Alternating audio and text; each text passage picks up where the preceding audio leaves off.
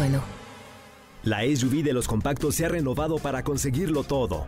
Descubre la nueva Renault Kwid con su nueva parrilla delantera y su gran altura sobre el piso para superar cualquier obstáculo.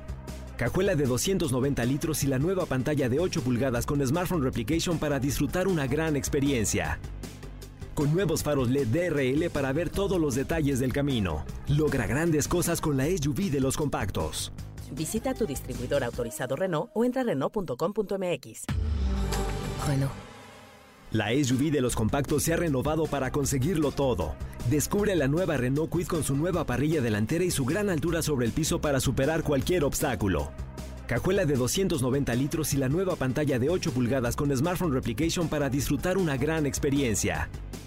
Con nuevos faros LED DRL para ver todos los detalles del camino. Logra grandes cosas con la SUV de los compactos. Visita tu distribuidor autorizado Renault o entra a Renault.com.mx. Estás escuchando Jordi en Exa, el podcast. Hoy, señores, hoy es día de los asteroides. Eh, mucha gente dice, bueno, ¿qué es un asteroide? Pues es un asteroide, digo, igual ahorita me está escuchando alguien que se dedica a eso y me quiere matar, pero es como un aerolito, o sea, la, más o menos como que la dinámica es la misma. El asunto son cuerpos eh, rocosos que están cerquita de la Tierra y que son fenómenos meteorológicos porque pueden caer y venir hacia acá y sí son un peligro latente cuando entran a la atmósfera, ¿no? Claro que ya un aerolito o algo así, pues me imagino que puede ser algo más grande. No sé exactamente cuál será la mm, diferencia entre, entre estos dos, pero bueno, eh, hay muchos asteroides que destruyen la, la, Tierra. Por ejemplo, Don't Look Up es un asteroide, Armageddon es un asteroide, Deep Impact, la de impacto profundo, es de un asteroide.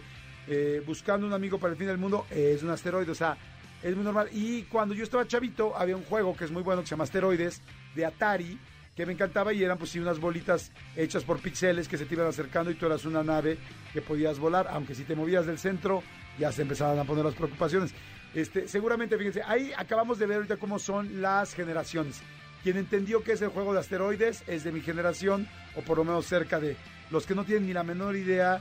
Este, bueno, por favor, no vean las gráficas de asteroides no lo hagan. No, no googleen. No, no google no googlees. Porque si googleas hoy de asteroides y eres un chavo, generación Z, te vas a reír. Es como Minecraft. Nada más que Minecraft lo hicieron así a propósito. El pedo es que lo otro no era a propósito, era la única manera de hacer una este, cosa, una animación en, la, en una pantalla. Pero bueno, este, hoy es Internacional de los Asteroides. Pues, evidentemente me imagino que, que las celebraciones para que tengamos conciencia de qué son y de lo que pueden hacer, ¿no? Si han caído, a ver, tendríamos que hablar con un astrónomo para que nos diga cuál es la diferencia exacta entre... A ver, ¿podemos checar cuál es la diferencia entre un aerolito y, un, y un asteroide? A ver, así que si la pregunta Google así tan clara, ¿cuál es la diferencia entre un aerolito y un asteroide? Y este, y ahorita se los decimos. Y bueno, el día de hoy también es día de las redes sociales. Señores, hoy es día de las redes sociales y ahorita vamos a platicar un poquito más de eso, porque fíjense, se, celebra el 30 de junio. ¿Cuál es el objetivo del día de las redes sociales? El principal objetivo es que las redes sociales sean una herramienta pues que permita a la población mundial una mayor y menor y mejor comunicación, perdón, así como un medio, pues bueno, para que estemos informados y ya luego ya se volvió como un rollo muy social. Yo me acuerdo la primera vez que vi una red social en, en la que entré que me sorprendió, que bueno, yo creo que la primera fue Facebook, pero después de Facebook, me acuerdo que cuando salió Twitter fue impactante para mí. No podía creer que podías poner una cosa, una noticia y lo leyera tanta gente simultánea al mismo tiempo y te pudieran contestar. Y me acuerdo que yo le enseñaba el Twitter a mis amigos. Le decía, mira esto, mira esta aplicación. Decían, ¿pero qué, qué hace? Yo puedo escribir y es como mandar un mensaje de texto a mucha gente que te sigue. ¿Pero cómo? ¿Y por qué? Y no, pues solamente 130 caracteres. Y de repente cuando, me acuerdo que yo hacía la prueba que le decía, mira, fíjate. Y bueno, en mi caso al ser figura pública, pues este, pues me seguía mucha gente. Y entonces, este, y la gente no conocía Twitter en México. Y, entonces yo se los enseñaba decía, mira, y les preguntaba, oigan, ¿alguien sabe dónde puedo comprar un lápiz, no sé qué, tal, tal, tal, HB número 5? Y modo, todo el mundo me empezaba a contestar. Y, mis amigos en las reuniones, ¿cómo crees? ¡No juegues! O sea, el Twitter me impresionó tanto como el Shazam, la primera vez que Shazamé una canción y no podía creer que me dijera.